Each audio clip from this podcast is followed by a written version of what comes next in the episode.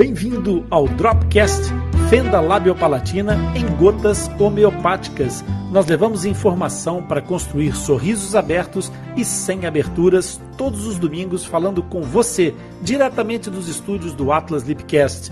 Vem comigo, eu sou Rony Furfuro, médico dentista e coordenador da equipe multidisciplinar de tratamento de fenda labiopalatina do Atlas Lipcast.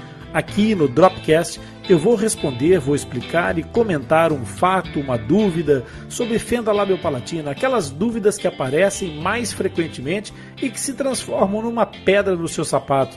Então, se você quiser que o tio Ronda responda a sua dúvida, pode enviar um e-mail para o nosso back-office atlaslipcast.com que o Zaqueu estará aqui para te representar, você que é mãe, você que é pai de fissurado, ou você mesmo que é fissurado, você tem aqui o Zaqueu para te representar e trazer as suas perguntas para que o tio Rony responda. Mas se você quiser participar diretamente, também pode entrar diretamente na nossa live. Agora, se liga no que o Zaqueu tem para te dizer. Olá, meu nome é Zaqueu sou fissurado e reabilitado e vou trazer as perguntas que você nos envia para o. Rony responder e explicar. O Atlas Lipcast é o único podcast totalmente dedicado às anomalias congênitas da face, especialmente a fenda lábio-palatina. Agora, se é a tua primeira vez aqui e se gostares do nosso conteúdo, não te esqueças de subscrever o nosso podcast e ativar as notificações. E isso é muito importante para nós. Para você não custa nada, basta clicar aí num botãozinho e dizer que gostou ou fazer o seu comentário. E isso vai fazer com que os motores de busca percebam a relevância desse assunto e daquilo que nós produzimos para você. E então, vamos ao que interessa.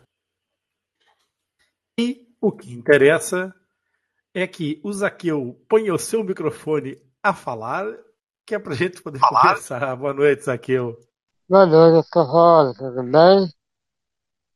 Tudo, Tudo contigo? contigo? Tudo bem. Primeiramente, boa noite a todos. Desejo uma boa noite. Então, hoje estamos pergunta de uma mãe e uma paciente. E a sua pergunta é a seguinte. Meu nome é Naviele, Sou mãe de uma paciente de 9 anos. Ela entrou numa fila de expansão óssea. Gostaria de saber como funciona. E para a questão, pessoas que não têm fissura podem realizar essa cirurgia também?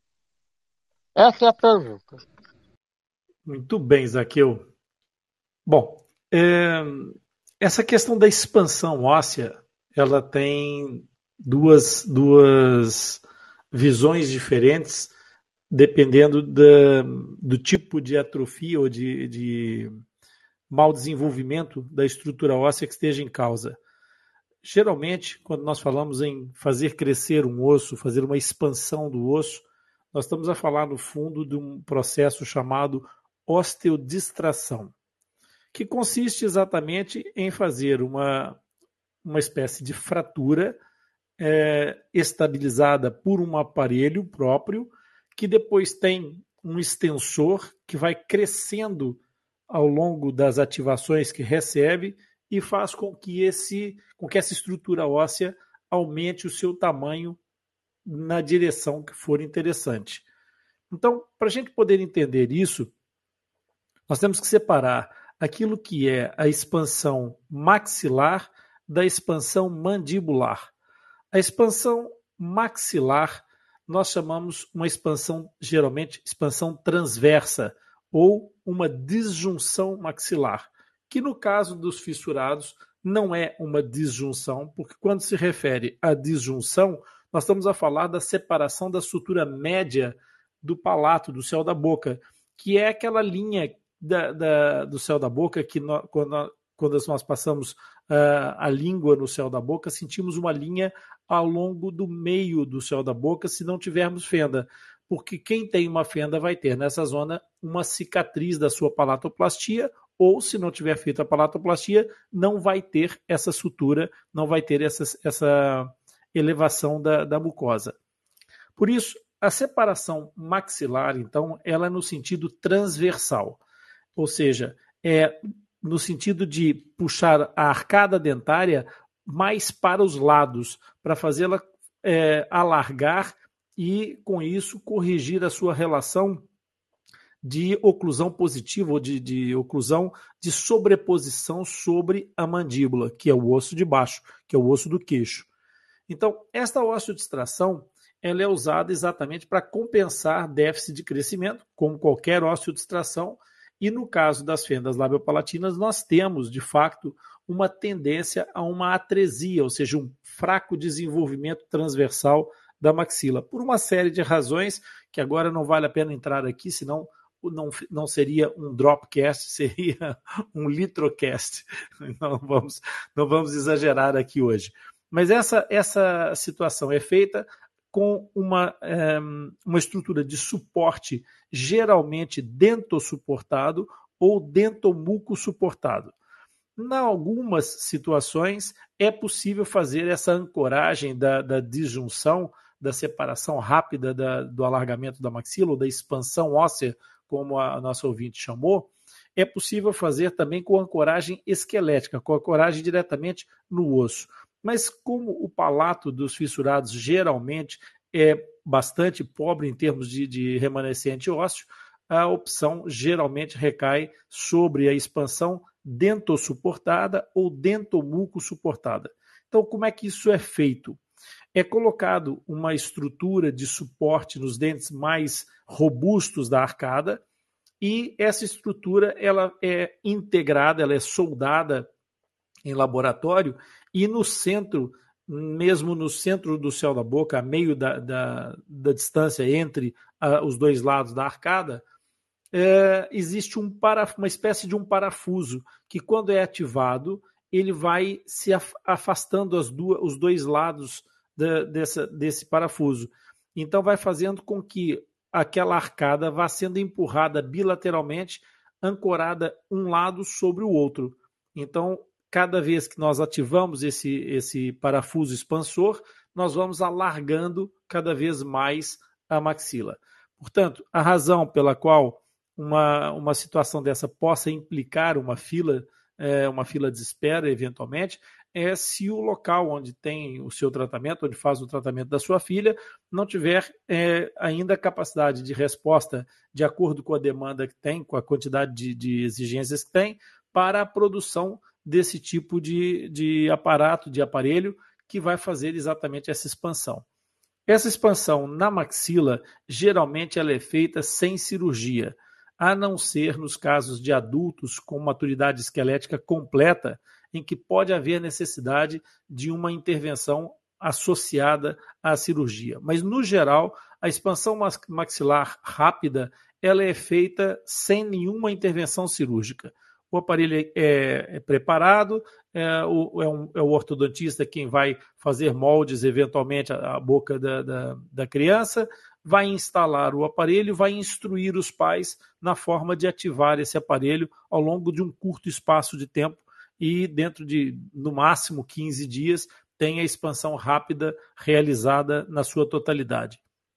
Depois, o aparelho tem que permanecer instalado, embora já tenha atingido o seu limite de expansão, permanece instalado para que haja estabilização das estruturas que foram fragilizadas, ou no caso da pessoa que não tem fissura, que pode sim necessitar desse tipo de tratamento, portanto, fica já respondida a última questão é, no caso, é preciso que haja uma reossificação daquela zona que foi é, afastada, das duas placas maxilares que foram afastadas, vai haver uma osteointegração e refazer a sutura intermaxilar, portanto, consequentemente, cicatriza o osso e só aí é que remove o aparelho expansor.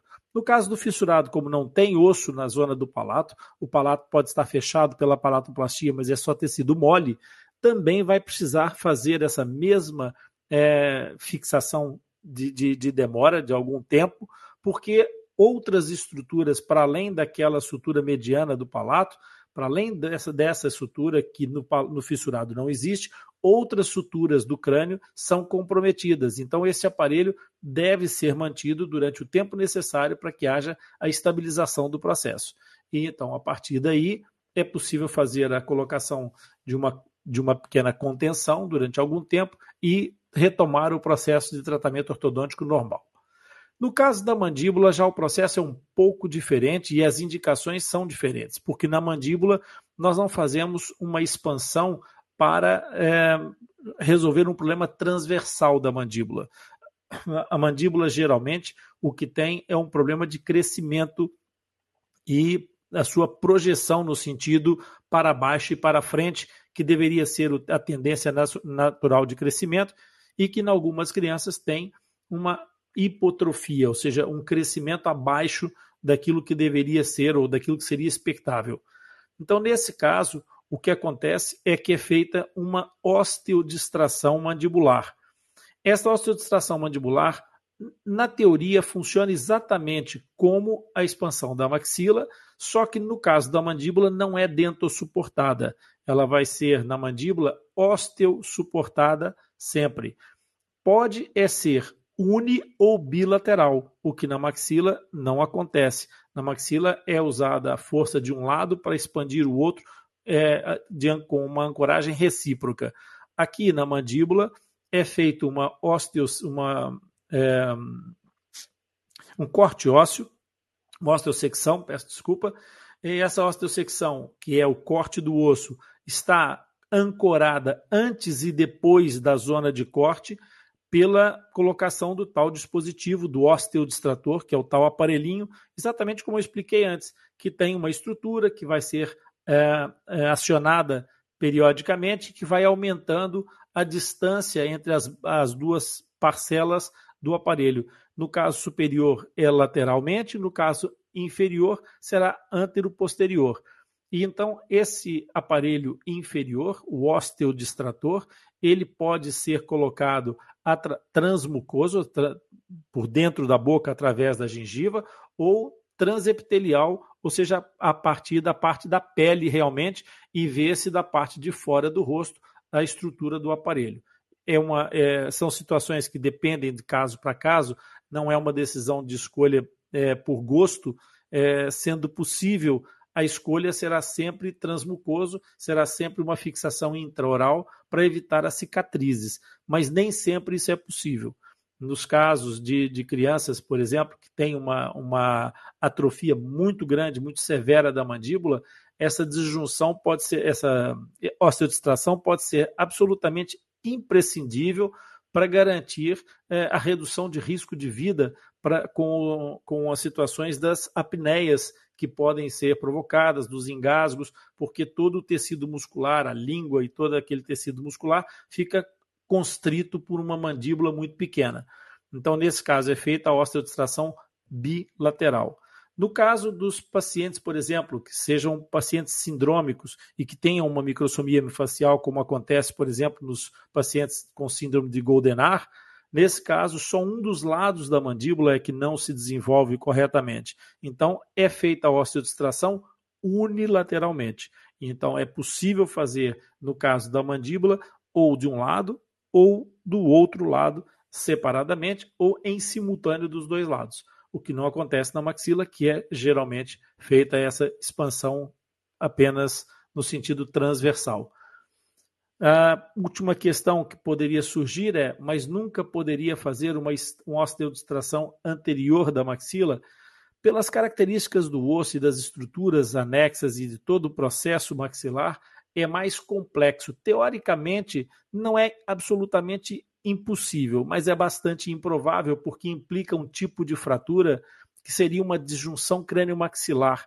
E isso tem uma instabilidade e necessitaria de uma de um tipo de estabilização do, do, tipo, do aparelho é, extrator muito mais complexa. Por isso, possível tecnicamente é, não é tão viável dessa forma. Por isso, não se fala nessas, nessas extrações sagitais da maxila com, essa, com, essa, com esse recurso. Geralmente, quando isso acontece na maxila, é feita a cirurgia ortognática e o reposicionamento é feito no bloco cirúrgico, logo é removida, a, a, é feita a disjunção, é feita o reposicionamento da maxila e a osteossíntese fica logo feita na posição que se pretende. Por isso, estas são as possibilidades de expansão óssea que nós temos e espero que isso tenha sanado a dúvida da nossa ouvinte.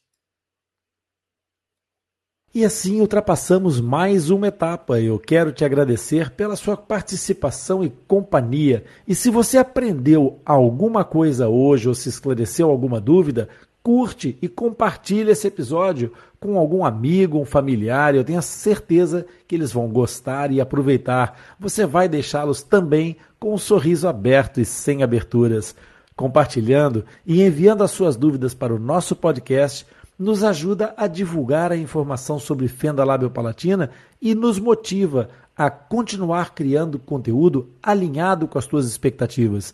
Não se esqueça que todos os episódios do Dropcast ficam disponíveis no replay do Atlas Lipcast, que está no Castbox por uma semana e depois vão para o Atlas Lipcast, o nosso podcast disponível em todos os agregadores de podcast. Assim, você poderá acessar e ouvir sempre que quiser. Os links dos nossos canais estão disponíveis na descrição desse episódio. Até o próximo encontro.